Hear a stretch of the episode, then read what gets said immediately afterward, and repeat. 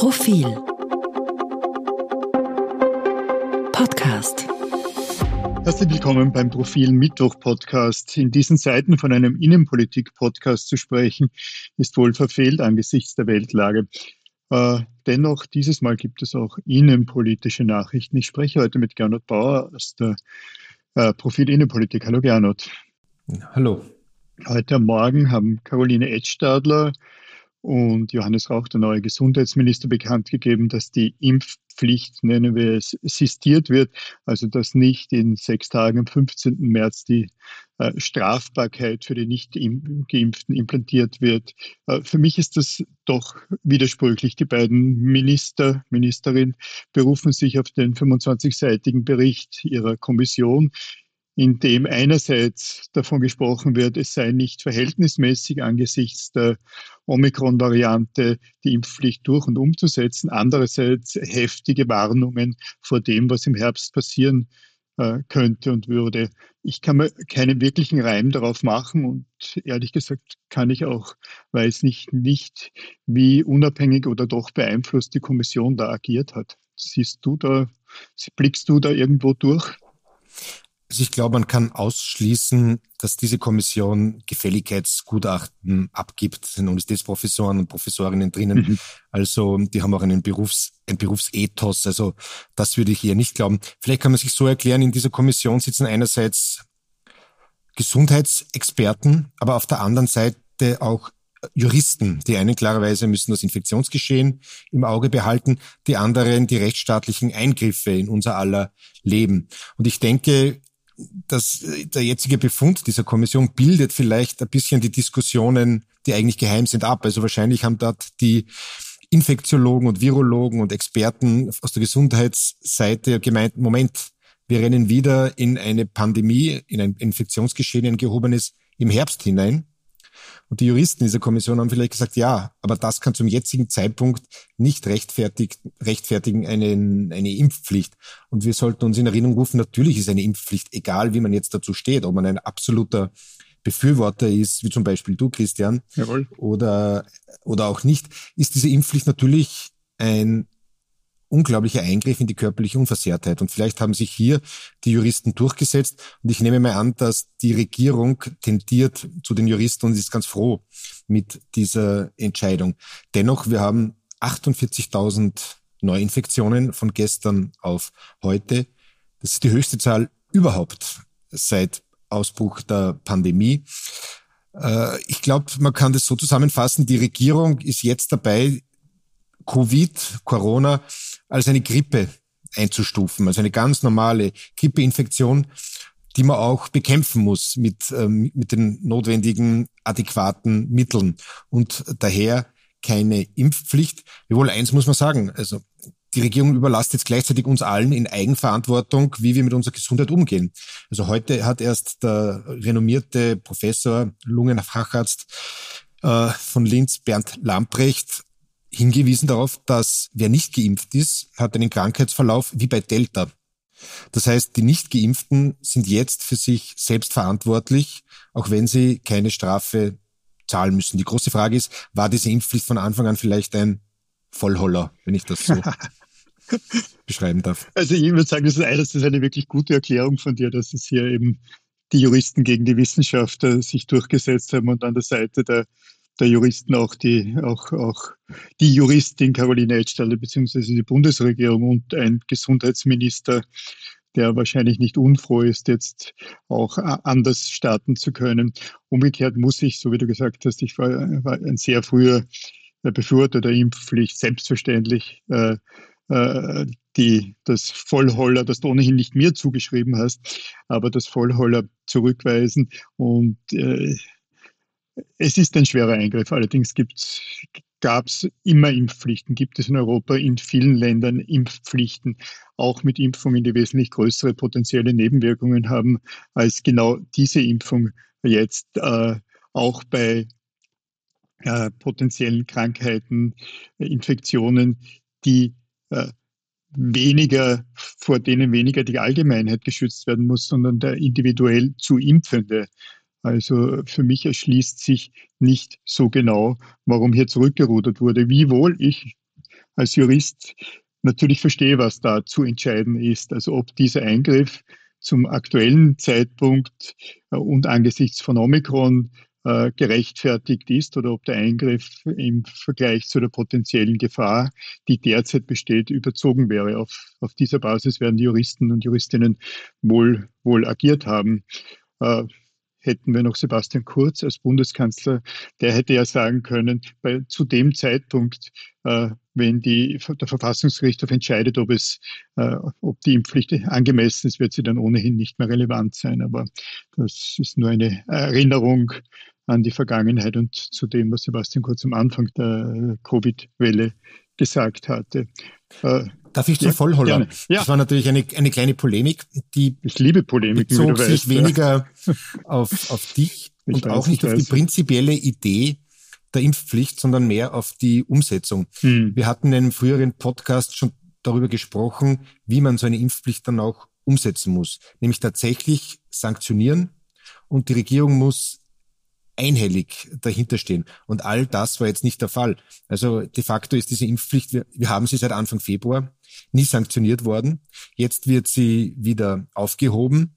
Also und unsere Zahlen belegen auch ganz eindeutig, dass sich niemand mehr Impf, als keine einzige Impfung mehr erfolgt ist durch diese Impfpflicht. Genau. Also es gab kaum, es gab mhm. seit Anfang Februar, als die Impfpflicht eingeführt wurde, kaum mehr Erststiche. Also es sind die Leute, ja. haben sich die zweite, dritte geholt. Also das, warum hat dieses Instrument nicht funktioniert? Meine These schon auch, weil die Regierung nicht dahinter gestanden ist und am Anfang, von Anfang an eigentlich herumlaviert hat mit diesen verschiedenen Stufenmodellen. Mhm. Mhm. Und sich jetzt eigentlich sehr elegant wieder äh, davon verabschiedet. Man muss aber irgendwie hoffen, dass der neue Gesundheitsminister jetzt die nicht kübelt, die Impfpflicht, als ein ganzer und als ein gescheitertes Modell ansieht, sondern dass man jetzt wirklich versucht, äh, ganz genaue Parameter zu definieren, wann diese Impfpflicht wieder kommt und vor allem für den Herbst. Also ich wundere mich über die Sorglosigkeit, die da jetzt ausbricht allen Orten, allen Ortens. Also wie jetzt letztes Wochenende auf einmal die Beschränkungen fielen, das war ja ich meine, natürlich gut für die Nachtgastronomie und gut für die jungen Menschen, aber diese Zäsur war schon mhm. ein bisschen abenteuerlich. Also du bist auf einem, in, einem, in der Früh auf einem anderen Planeten mhm. aufgewacht. Und die Zahlen, von denen du gesprochen hast, also fast 50.000, könnten jetzt einige Tage später ja schon reflektieren genau das, was da, was da passiert ist. Ja, bei dem Vollholler bin ich auf jeden Fall bei dir. Eine, äh, es ist auch ein Armutszeugnis der Regierung. Es war ein Armutszeugnis, wie die Impfpflicht dann hätte nicht implementiert werden sollen. Also erst ab 18, ob je, 18 Jahren, obwohl jede medizinische Evidenz dafür gesprochen hat, dass man ab 5, 4 impfen kann, jedenfalls ab 12. Dann eine Impfpflicht, von der man sich freikaufen kann, indem man, man viermal im Jahr eine kleine oder eine mittelmäßig große Summe zahlt, die wiederum nicht so groß war für Familien mit Kindern, da die Kinder eben nicht verpflichtet waren. Äh, dann diese Unklarheit, von der wir gerade gesprochen haben, wann und in welcher Form überhaupt gestraft wird, ganz zu schweigen von äh, der Widersprüchlichkeit, äh, dass man zwar dass, dass man zwar nur geimpft in Wirtshäuser hätte gehen können oder eine Gastronomie, aber zugleich für 3G, also mit, mit Tests alleine in, die, an, an, in Wirtshäuser hätte gehen können. Also ein Armutszeugnis und jetzt wieder ein Rückzug. Also zeigt wieder mal, was, was die österreichische Bundesregierung äh, da an Stringenz aufweisen kann. Was ist denn dein Eindruck von dem, wenn wir schon davon sprechen, von Johannes Rauch, von, vom neuen Gesundheitsminister, den wir ja in anderen Funktionen, nämlich als Grünpolitiker und als Landesrat in Vorarlberg, mehr oder weniger seit Jahrzehnten kennen oder verfolgen? Er strahlt eine gewisse alemannische Ruhe aus und gleichzeitig ähm, strahlt er auch die Ruhe des Berufspolitikers aus. Also das Experiment, einen Arzt, äh, einen freundlichen Arzt aus der Wiener Innenstadt oder aus den Wiener Bobo-Bezirken zum Gesundheitsminister zu machen.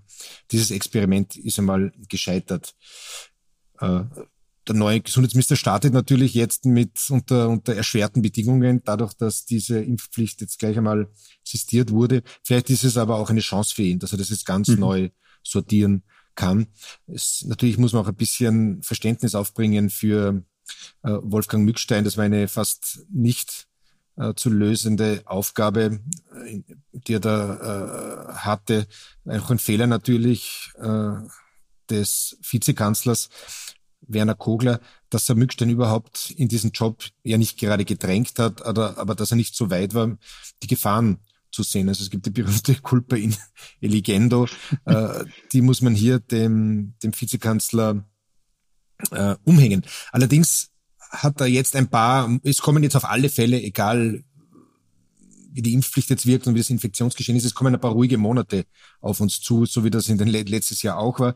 Das heißt, Johannes Rauch kann jetzt das ganze Prozedere mal neu aufstellen. Also er, er fällt nicht gleich hinein ins kalte Wasser, ist nicht gleich in einer absoluten Krisensituation, sondern eigentlich kann jetzt mal alles wirklich neu sortieren, mit den, mit den anderen Agenturen drüber reden, vielleicht mit den noch den ganzen Gesundheitspolitikern in den Ländern zu sprechen. Und er war zwar nicht, äh, und er kennt sich aus mit den Ländern, also wie Landespolitik mhm. funktioniert und wie die Zusammenwirkung ist zwischen dem Land und dem Bund. Mhm. All das wird er. Er kennt alle, alle Personen, die agieren, obwohl er, wie du gerade, glaube ich, sagen wolltest, obwohl er nicht gesundes Landesrat war, er war, genau, glaube ich, ja. für, für Umwelt und, und Verkehr zuständig. Aber man hat schon bei seinen ersten Auftritten gesehen, er weiß, wie man äh, wie man mit Armin Wolf in der Zeit im Bild 2 äh, adäquat umgeht, äh, nämlich auf, auf Augenhöhe.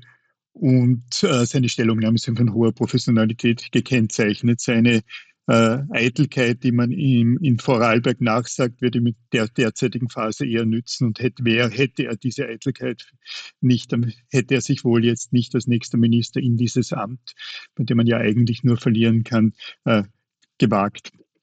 Sprechen wir über das zweite große Thema und das möglicherweise doch größere Thema dieser Zeit, nämlich über den Krieg äh, in der Ukraine, über den Überfall Russlands auf die Ukraine, äh, der in Österreich nicht nur Bedeutung hat, weil Wien nur 500 Kilometer von der ukrainischen Grenze trennen, sondern weil sich auch aufdrängt die Frage nach dem Wert, nach der Werthaltigkeit der österreichischen Neutralität.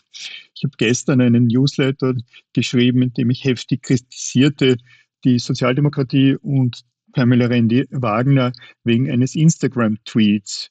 Und es ist mir schon ein bisschen ein Anliegen, das nochmal zu sagen, warum sich das für mich durchaus unterscheidet von dem, was Karl Nehammer gesagt hatte. Der fand ich einerseits hart und gut reagiert hat auf die Angriffe aus dem Kreml bzw. dem russischen Außenministerium und andererseits in, in der Wortwahl eben nicht das gesagt hat, was die Sozialdemokratie in ihrem Instagram-Posting da gesagt hat. Mich hat da vor allem gestört, äh, sehr gestört, die Sätze, die Neutralität ist jetzt wichtiger denn je. Was soll das bitte heißen in dieser Situation? Und der zweite Satz, der gelautet hatte, äh, man kann äh, uns wegen unserer Neutralität nicht zu einer Position in einem Konflikt zwingen. Und ich finde das erbärmlich, ich sage es jetzt nochmal, dass man ausgerechnet jetzt, wo die Position klar sein muss, äh, dass man jetzt ein Instagram-Posting dieser Art äh, verfasst. Ja, da gab es im Hintergrund einen Kommentar, der in einer kleinen Zeitung abgedruckt war, aber das ist, äh, das ist meiner Meinung nach nun wirklich nicht adäquat. Ich weiß nicht, wie du das siehst. Und zwar unabhängig davon, ob man für Neutralität oder gegen Neutralität ist, ob man sie als feig sieht und ohnehin äh, inhaltsleer. Äh, dieses Posting fand ich ärgerlich. Posting war sicher eher innenpolitisch gemeint oder zumindest ist innenpolitisch rübergekommen und nicht europapolitisch, ja. europapolitisch oder gar außenpolitisch, weil Österreich, die Republik, hat sich längst festgelegt. Der Bundeskanzler hat sich festgelegt, sowohl im, vor allem im EU-Rahmen. Wir tragen genau. alle Sanktionen mit. Die Schweiz war da am Anfang sogar sehr zurückhaltend. Wir, wir unterstützen geschlossen die Politik der EU. Das geht so weit, dass wir auch ähm, zumindest nicht blockieren, wenn die EU jetzt Mittel umschichtet und aktive aktive Militärhilfe, ob direkt oder indirekt, an die Ukraine leistet. Also wir sind Partei und mhm. wir sind, wir haben eine Position eingenommen. Das merkt man ja auch an der Re äh, Reaktion aus Moskau, die uns jetzt ganz in einer Liste mit allen anderen EU-Staaten als, ja, nennen wir es ruhig, als Feindesland ja. äh, wirtschaftspolitisch und außenpolitisch betrachten. Der zweite Punkt zur Neutralität, äh, der Pamela Rendi-Wagner, auch das, glaube ich, ist einfach innenpolitisch motiviert. Sie weiß, welche Umfrageergebnisse äh, die Neutralität nach wie vor stützen. Die Österreicher sind nach wie vor sehr pro äh, Neutralität eingestellt. Ich würde jetzt vielleicht gar nicht dann bösen Willen unterstellen. Vielleicht war es auch nur Unprofessionalität, weil das Bekenntnis zur Neutralität, so das ist Reflexhafte, das ist ganz tief drinnen in der DNA der SPÖ. Also man kann sich zurückerinnern hm. an den Bundespräsidenten Heinz Fischer, der ja fast neutralistisch war, der sich auch immer sehr schwer getan hat, äh, zwischen Freund und Feind zu unterscheiden. Es gab nur ganz wenig SPÖ-Politiker. Josef Chapp war einer, der hier ein bisschen offensiver äh, vorgegangen ist und, und deutlich gemacht haben, dass die NATO, nennen wir einfach so, die Guten sind und der Warschauer Pakt, die Bösen. Ich kann mich zurückerinnern, als ich begann, begann politisch zu denken, Ronald Reagan versus Im, im, Michael im, Gorbatschow. Im, Im, Kindergarten in Salzburg, du warst drei. Ja, genau. Ronald Reagan ja. ver, äh, verkörperte für die SPÖ und für den Westen linksliberale Gruppen das absolut Böse, ne? natürlich, weil er reaktionär war, weil er ein Cowboy war und weil er auch aggressiv in seiner Sprache war. Und Michael Gorbatschow war der Hoffnungsträger und war natürlich auch und hat die äh, Sowjetunion begraben und Reformen ein, eingeleitet. Aber dennoch war er der Generalsekretär der KPDSU, äh, einer totalitären Organisation. Also und die USA nach wie vor die, die Führungsmacht der westlichen Welt. Die SPÖ mhm. hat da etwas äh, Erklärungsbedarf und ich glaube, diese Neutralität, man kann sich zu ihr äußern, man kann sich das sehr reflektiert, sie hinterfragen, das wird ja auch jetzt beginnen in der Folge noch eingefordert. Aber das war natürlich so eine richtig reflexhafte mhm. Stellungnahme zur Neutralität. Ich glaube, das war einfach auch nicht durchdacht von der ja. SPÖ. Ja. Wir werden das übrigens, liebe Zuhörerinnen, liebe Zuhörer, selbstverständlich in der kommenden Print- und E-Paper-Ausgabe, die am Samstag bzw. Sonntag erscheint, äh, breitflächig machen, uns mit dieser Neutralität und der Frage, was sie noch wert ist, auseinandersetzen. Mir fallen dazu wiederum zwei Dinge ein. Du hast das ohnehin angesprochen, Gernot. Äh, die, die Frage, gar nicht die Frage, sondern die Tatsache, wie weit sich Österreich da im Rahmen der EU engagiert.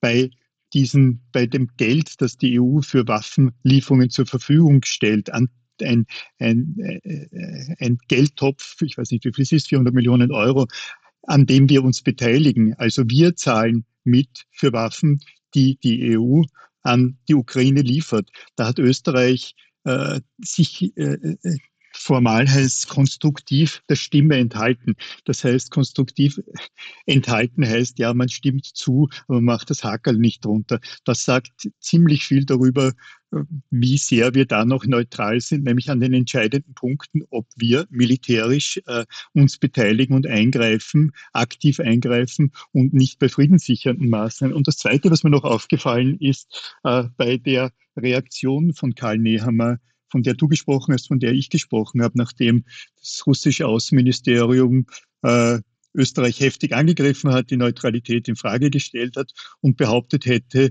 Karl Nehmer hat, hätte gesagt, die Neutralität sei uns wörtlich aufgezwungen worden. Ich habe das ein bisschen recherchiert. Ich fand den Satz aufgezwungen von Karl Nehammer nicht. Äh, was er allerdings gesagt hatte, ist, dass äh, die Neutralität eine Bedingung der Sowjets im Jahr 1955 gewesen sei und gewesen ist, damit der Staatsvertrag zustande äh, kommen konnte und damit die Besatzungsmächte abgezogen sind. Umgekehrt heißt das für mich schon auch etwas sehr deutlich, nämlich dass die Neutralität jetzt nicht Teil der österreichischen DNA oder ein Ergebnis der österreichischen Geschichte oder der freie Willen der Republik Österreich gewesen wäre, sondern, so wie Karl Nehammer, der Kanzler der Republik Österreich, gesagt hat, eine von den Sowjets oktroyierte Bedingung war. Für mich heißt das nur wiederum, dass die Neutralität jetzt im Jahr 2020, 2022 damit nicht etwas ist, was wir aus freiem Willen äh, über das wir aus freien Willen verfügen, sondern etwas, das uns oktroyiert wurde, woran wir uns gewöhnt haben, aber nichts, was jetzt so besonders österreichisch wäre, sondern sowjetisch. Jetzt mögen wir die Zeithistoriker, die diesen Podcast hören, vielleicht verzeihen und ich bitte Sie, mir erposte Mails zu schreiben, wenn ich mich irre.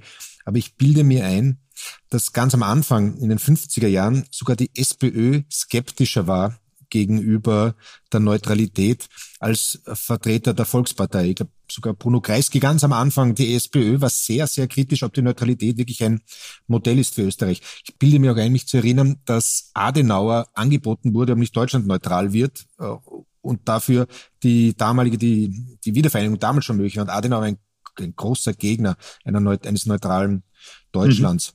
Mhm. Mhm. Mittlerweile hat sich die Neutralität verdichtet zu einem, zu einem Mythos, aber eh schon seit 30, 40 Jahren. Und der große Irre, glaube ich, ist wahrscheinlich, dass uns die, Neutra ob uns die Neutralität wirklich beschützt hätte. Also wir wissen, es gibt genug Szenarien, äh, dass der Warschauer Pakt sicher nicht um uns herum marschiert wäre bei einem Angriff oder einer Verteidigung einer präventiven gegen, gegen die NATO, sagen wir bei einem Angriff auf die NATO. Also die wären natürlich reingeführt über das Donautal und von Süden. Es nach der Wende 1989 sind genau Pläne aufgetaucht. Die Ungarn haben uns alles gezeigt, die Tschechen, wie die Aufmarschpläne waren gegen Österreich. Also diese Neutralität hätte uns nie äh, beschützt. Im Gegenteil, wer weiß, was möglich gewesen wäre, wenn Warschauer Paktstaaten durchs Donautal durchmarschieren, ob dann nicht ein Erstschlag gewesen wäre der NATO. All diese Szenarien mhm. gibt es.